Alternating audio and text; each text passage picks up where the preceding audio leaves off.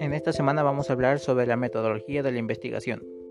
En este concepto podemos decir que es el conjunto de procedimientos que facilitan la sistematización de actividades para lograr objetivos en el proceso de nuevos conocimientos científicos. Comenzamos mencionando las partes de un proyecto de investigación. Estas serían el problema, la fase referencial, la metodología y por último las conclusiones. En el problema podemos encontrar los siguientes puntos. La idea que es lo principal. El título que expresa la naturaleza de la investigación.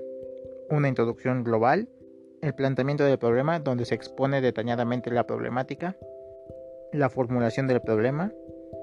Los objetivos de la investigación. Justificación y limitaciones.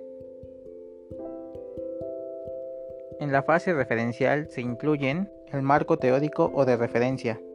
Esto es toda aquella información ya documentada que se tiene sobre el tema de estudio. Los antecedentes, donde se utilizan como apoyo investigaciones similares, para establecer semejanzas con lo que se va a investigar. La formulación de hipótesis y la identificación de variables.